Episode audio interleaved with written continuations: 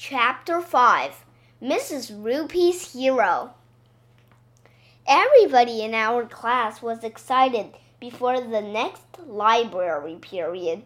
We all wanted to see if George Washington would be there again. When we got to the library, there was just this lady who looked a little bit like George Washington, except she didn't have on an army uniform or a wig. She looked like a normal lady. Good morning, second graders, she said. My name is Mrs. Roopy. I'm sorry I couldn't be here the other day for your library period. But you were here, Ryan shouted. You must be mistaken, Mrs. Roopy said. I was homesick in bed. Can we see your wooden teeth again? Michael asked. Yeah, can we? Wooden teeth? Did you know that George Washington didn't have wooden teeth at all? His mouth was filled with cow's teeth. Ew! We all shouted. I asked Mrs. Roopy, Did the cow have George Washington's teeth in her mouth? But that was you, wasn't it? Acting like George Washington? said Michael. Mrs. Roopy's forehead got all wrinkly just like George Washington's did when we told him about computers. I don't know what you're talking about. We all looked at one another. I wasn't sure if she was telling the truth or not.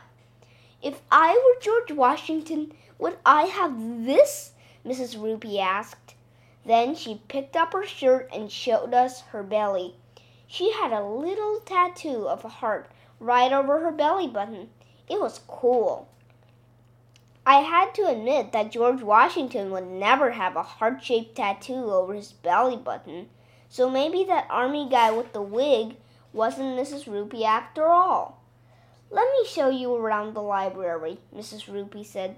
Did you know that books can take you to places you have never been before? They help us explore our world.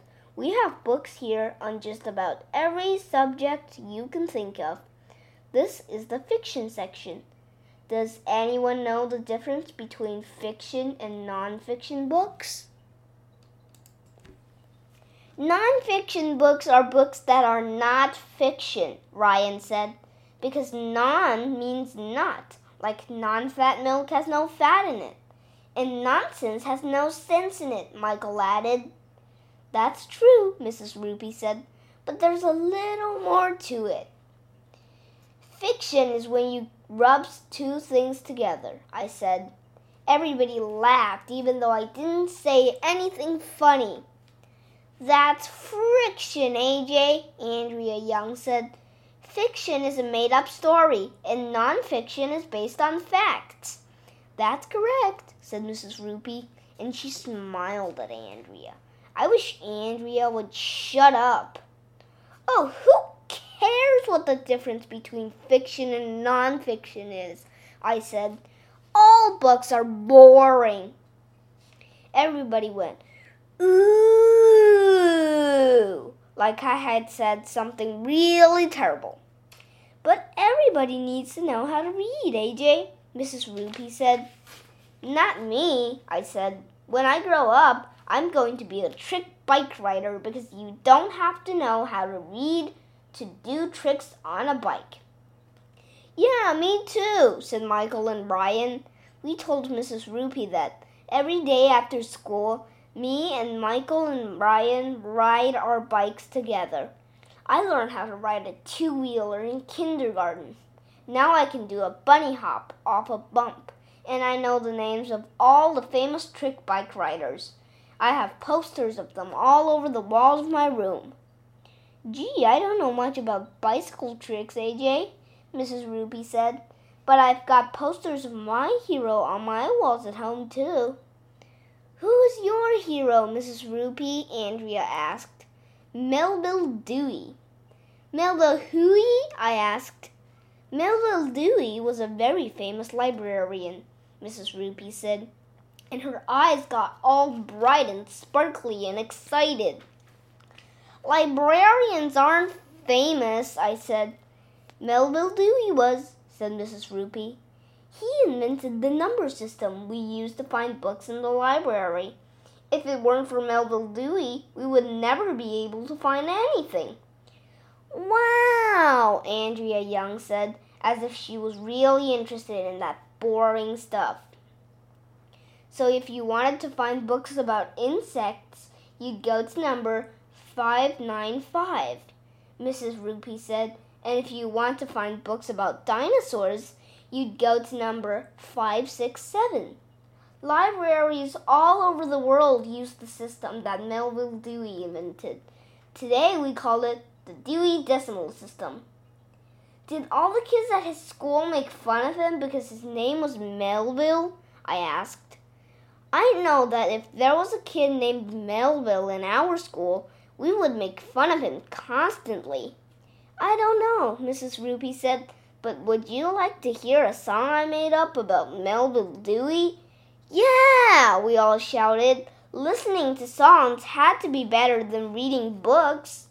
Mrs. Roopy went into her office and came back with a guitar and one of those harmonica thingies you wear around your neck.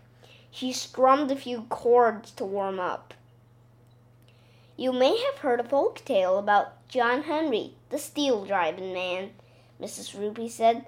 Well, this is the story of Melville Dewey, the book sorting man and then she started to sing.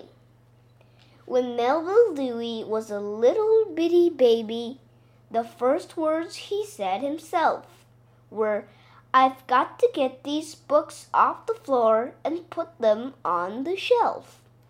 Mrs. Roopy sang the whole song and played her guitar and harmonica too. It was a pretty cool song. This Melville Dewey guy had a race with a computer to see who could sort books the fastest. Melville won the race, but right after he sorted the last book, he dropped dead right on the floor of the library. It was cool.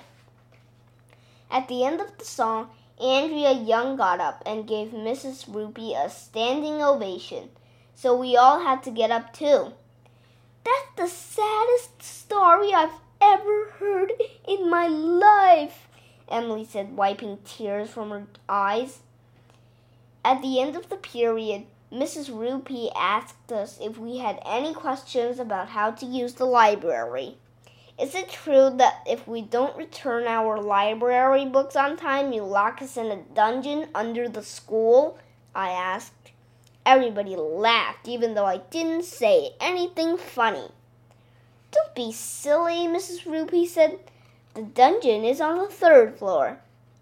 I think she was telling a joke but I'm not sure.